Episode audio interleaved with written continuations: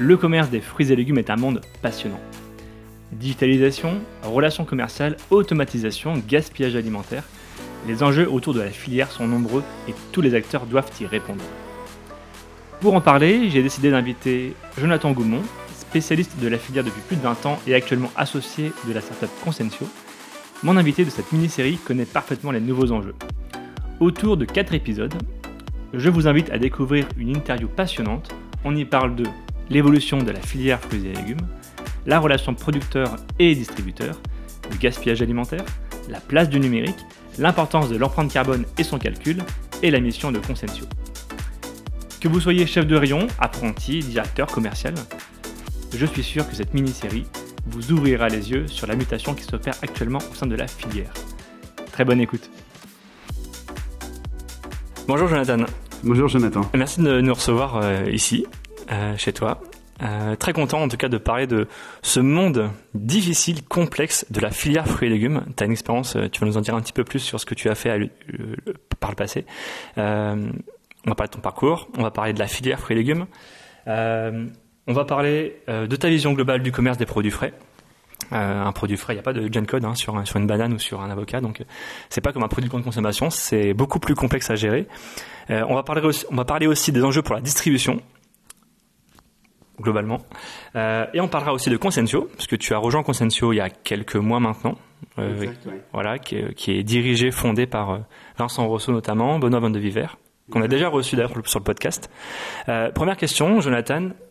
Question classique. Est-ce que tu peux commencer par te présenter, euh, nous parler un peu de ton parcours et aussi de ton rôle chez Consensio Bah ouais, c'est gentil. Je suis content d'être avec toi, Jonathan. Alors ça va pas être évident pour toi, Jonathan, Jonathan, mais on va faire de notre mieux. Donc euh, ouais, bienvenue à la maison. On est on est à Basse-Bretagne. Et euh, on est donc dans la ferme de ma petite femme qui, qui, qui est éleveuse de, de, de blondes d'Aquitaine. Donc moi, j'ai 41 ans et j'ai travaillé pendant 18 ans dans le commerce des produits frais pour une coopérative euh, au début néerlandais qui s'appelait Greenery. Ouais. Et donc j'étais basé aux Pays-Bas et j'exportais des produits, euh, des fruits et légumes des Pays-Bas vers la France. Et depuis 2015, après j'ai rejoint la France et on s'est concentré sur des produits français vers la France. Et ton rôle, c'était quoi, du coup, chez Greenery Alors, je suis, je, suis, je suis rentré en 2004 comme stagiaire et après, j'ai terminé dans la direction commerciale. Donc, j'animais une équipe commerciale dans, dans et surtout, bah, je, je faisais en sorte que de, de, de, trouver les meilleures solutions pour nos produits. Donc, beau parcours. Euh, tu connais la filière, je pense, de A à Z. Euh, quelle évolution, enfin, quel regard tu tires justement sur cette évolution de la filière fruits et légumes en 20 ans de carrière pour l'instant? Bah c'est une bonne question parce que euh, honnêtement, elle a très peu évolué dans, dans, dans, dans, dans la forme euh, du, du, travail. Euh, euh je me souviens quand, quand j'avais quand j'étais rentré à, à on faisait nos, nos, offres sur le Minitel pour pour lancer une Carrefour. Mais je regarde maintenant, c'est toujours quelque chose d'actualité. Donc, ouais. dont, les outils, ils ont un peu évolué. Euh, on a d'autres supports, mais le, les méthodes de travail sont restées, je peux dire, traditionnelles. Ouais. Et elles fonctionnent assez bien. Tu as connu le Minitel, tu as connu le fax, tu as connu l'arrivée d'Internet Ouais, l'email, le, le, le, le, SMS et euh, les messageries instantanées. Donc j'ai vu l'évolution, mais après c'est simplement des petits outils qui sont qui sont rajoutés, mais le travail euh, a très peu évolué. Les, les produits ont évolué. Hein, le, il y a quelques manières de, de travail qui, qui, qui, qui, ont changé, mais il n'y a pas eu vraiment de, de révolution dans, dans, le commerce des, des fruits et légumes en, en 18 ans de carrière. Ouais, quand tu parles de révolution, tu entends, je pense, de numérisation, je pense, en partie. Euh, comment on explique justement, est-ce que c'est considéré comme un retard? Ou est-ce que euh, euh, tout, le monde, tout le monde travaille bien comme ça et du coup il n'y a pas forcément de, de choses à, à, à, modifier? Ouais, c'est retard ou pas, c'est que c'est un système qui, qui fonctionne. Donc ouais. euh, oui, pour, pour moi qui, qui a été à cette, cette position dans le commerce, bah, je voyais des outils qui, qui pouvaient nous aider à être meilleurs. Ouais mais pour euh, beaucoup de, de, de, de clients, c'était c'était une normalité. Donc euh, euh, oui, là, les outils peuvent, peuvent, peuvent aider les, les producteurs, les coopératives à, à mieux travailler. Oui. Et ton rôle chez Consensio, parce que tu as rejoint l'entreprise, la start-up il y a quelques mois. Ouais, Quel est ton rôle aujourd'hui? Bah, J'ai d'abord été client de Consensio en, en 2000, 2018 avec, mmh. avec Greenery. Donc j'ai vu le, le, le produit euh, évoluer, j'ai vu les, les, les, les possibilités de, de, cet outil. Ouais. Et donc j'ai rejoint en janvier cette année le Consentio et donc je m'occupe du développement euh, commercial sur la France et les Pays-Bas principalement. Alors toi qui connais bien la, la filière fruits et légumes. Moi, pas du tout pour le coup. Est-ce que tu peux nous expliquer un peu comment ça fonctionne? Quels sont les différents acteurs? Comment ça se passe du producteur jusqu'au rayon? Il se passe beaucoup d'étapes. Est-ce que tu peux nous expliquer un petit peu comment, euh, comment, enfin, quel est le panorama et comment se dresse justement cette filière? Oui, alors il y, a plusieurs chemins pour arriver au consommateur, mais on va dire le chemin le plus traditionnel qu'on a, c'est un producteur qui travaille avec une coopérative ou un metteur en marché, qui va aller livrer une plateforme donc euh, de centrale d'achat, et cette plateforme de centrale d'achat va livrer différents magasins. Donc ça c'est le, schéma euh, traditionnel. Après il y a d'autres schéma qui existe, des, des, des, producteurs qui sont assez gros pour travailler directement en centrale d'achat, ou des producteurs qui décident de travailler avec des, des magasins localement. Donc euh, euh, ça, c'est la partie, on va dire, grande et moyenne distribution. Après, on connaît euh, la RHD, la restauration en domicile, qui, qui est aussi très importante pour, pour les produits frais. Oui. C'est ça, on a des producteurs qui sont réunis en coopérative, c'est ça, qui vendent du coup leurs marchandises à des grossistes. Oui. Et ensuite, le grossiste fait l'intermédiaire avec le distributeur. Alors, le grossiste, euh, il, a un autre rôle pour moi. Euh, dans, ce que tu viens de dire, c'est plutôt le producteur qui va à une coopérative, qui va en centrale d'achat, ou la solution du producteur qui va à un grossiste. Mais les grossistes vont travailler plutôt avec des magasins en direct. Ok. Il y je pense qu'il y a pas, euh, il, y a, quelques grossistes qui travaillent en centrale d'achat, hein, mais c'est pas leur, leur le, chemin qui est utilisé. C'est que les centrales d'achat ont pour objectif d'aller au plus proche de la production. Donc ils vont aller vers des coopératives ou des metteurs en marché qui sont euh, qui, qui, regroupent des producteurs. Et en quoi ça a changé justement la distribution? Parce que on met des intermédiaires, c'est une chose. Euh, Est-ce que c'est parfois cohérent d'avoir justement cet intermédiaire? Je prends un exemple tout bête, mais on produit des tomates à Brest, par exemple. Est-ce que c'est nécessaire de les envoyer en centrale d'achat à 100 km euh, plus loin, plutôt que de les livrer directement autour du point de vente? Bah ça c'est euh, c'est une bonne question. Après euh, il y a une logique de massification. Hein. Euh, je veux dire, les, les entrepôts des, des plateformes de centrales d'achat, ils existent pour massifier les, les flux. Et, euh, et, ça fonctionne très bien. Après, c'est très difficile pour un producteur d'aller... Euh, tu parles d'un magasin à Brest, mais il n'a pas assez pour vivre, donc il faudrait qu'il livre une vingtaine de magasins. Donc là, il, il, va, il va, il va aller contre la massification. Ça va même lui coûter plus de, de temps et d'argent. Ce sera pas assez rentable, il fera pas suffisamment de masse. C'est ça, oui, oui. Donc là, la, la, la, la, la plateforme a vraiment pour objectif de massifier les achats pour, pour les magasins. Oui. On a parlé au tout début justement de, de la transformation du secteur. Tu disais qu'il n'y a pas forcément beaucoup d'évolution. Euh, quel est l'état des lieux actuellement euh, de la filière fruits et légumes? Si on devait dresser un état des lieux, euh, force, faiblesse et, et, les différentes problématiques qu'ils peuvent rencontrer. Bah, l'état des lieux, c'est que euh, la production, les volumes de la production française diminuent. Ça, c'est une grosse problématique. Donc, euh, Donc on produit moins. On produit un peu moins et on va importer un peu plus. Et euh, ce qu'essaye de faire l'État français, c'est de d'aider la production française à, euh, par différents moyens pour pour gagner cette cette, cette ces, ces, ces, nouveaux volumes pour être capable de, de mieux répondre à la consommation française. Oui. Donc aujourd'hui on produit moins, ça c'est côté euh, vraiment pour les producteurs directement. Euh, si on va un peu plus loin, peut-être au niveau des fournisseurs, au niveau des euh, des magasins, est-ce qu'il y a des problématiques aujourd'hui au niveau du au niveau de la filière fruits et légumes?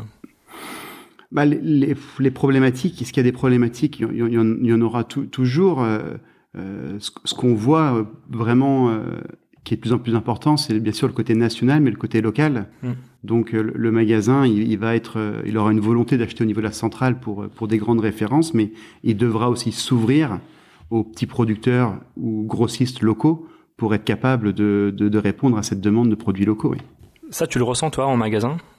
Alors, tu as des, as des contacts avec des magasins, tu as des contacts aussi avec euh, des enseignes.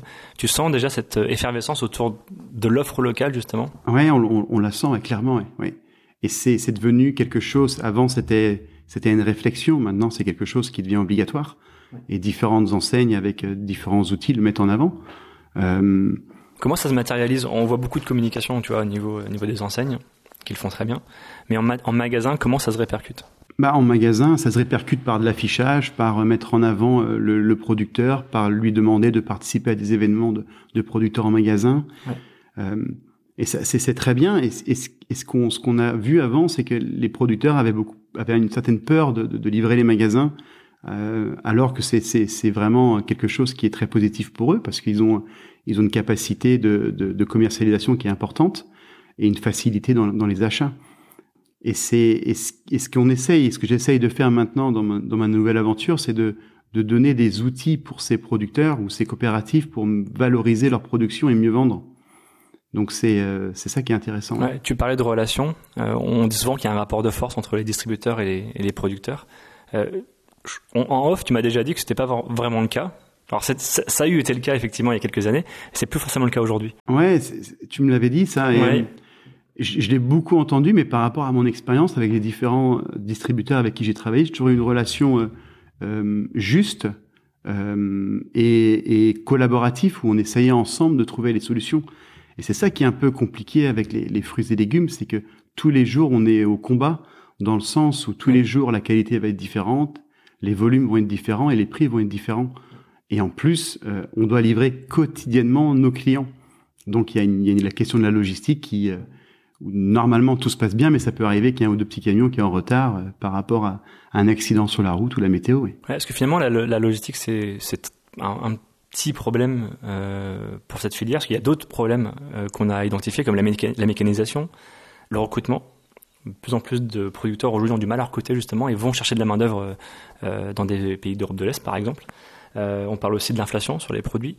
Euh, on a des fraises qui coûtent, euh, des fraises d'Espagne qui coûtent moins cher que des fraises produites en France, même si elles sont importées. Euh, on a des haricots verts qui viennent de Madagascar alors qu'on en produit aussi en France.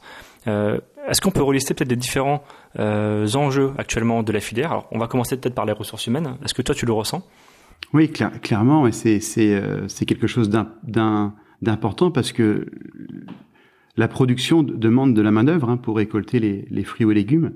Et c'est une vraie problématique parce que c'est des métiers qui sont qui sont durs et il est très difficile pour de plus en plus de, de, de, de producteurs d'avoir de, de, des bonnes personnes.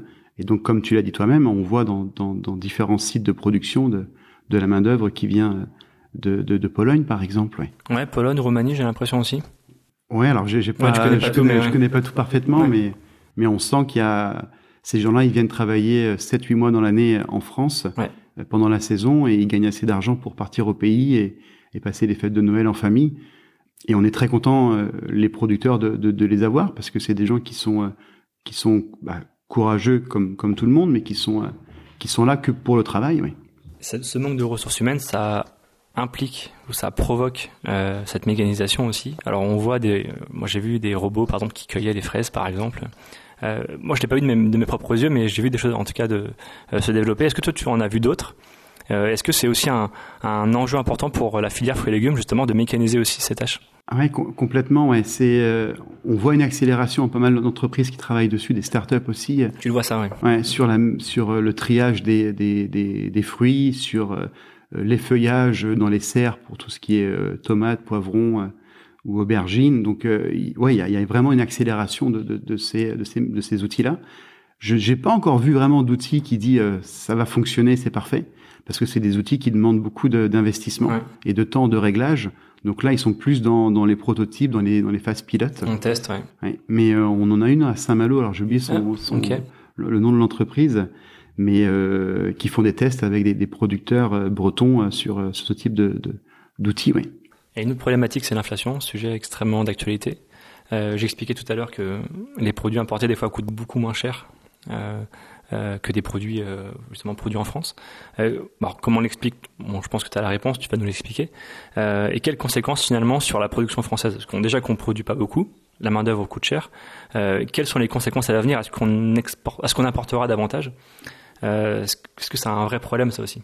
Ouais, c'est clairement un vrai problème. Tu parlais des, des, des produits de, de, de, la fraise et qui, qui est en origine Espagne moins cher que, que la française. Ouais. Après, c'est c'est pas du tout les mêmes types de, de, produits euh, pour moi en termes de qualité. C'est pas euh, il, faut, il faut comparer des choses qui sont comparables. Et c'est et je pense que c'est au consommateur, bah c'est le consommateur de toute façon le, le dernier qui va choisir le, le produit qui lui convient le mieux. Et s'il préfère euh, acheter une fraise d'origine espagnole qu'une fraise française, bah, c'est lui qui aura le dernier mot. Mais c'est, hum, quand tu me posais la question, c'est quoi tout ce qui, qui explique ces différences de prix bah, C'est euh, c'est les, les hommes, c'est l'énergie, c'est c'est euh, ils ont plus de soleil en Espagne que, que peut-être que, que, chez nous. Donc il y a plusieurs arguments, mais hum, ce qui je pense qui est vraiment important, c'est de de de, de, soutenir, nous, la, et ça c'est la responsabilité des, des, acheteurs, de soutenir les, les, productions qui sont en France, parce que on, euh, a besoin de manger des fruits et légumes, on est sur une population qui est vieillissante, et plus on vieillit, plus on mange des fruits et légumes. Donc c'est important que cette production-là soit, soit durable et qu'on leur donne les moyens de, de, de, de rester là et de, de grandir. Oui.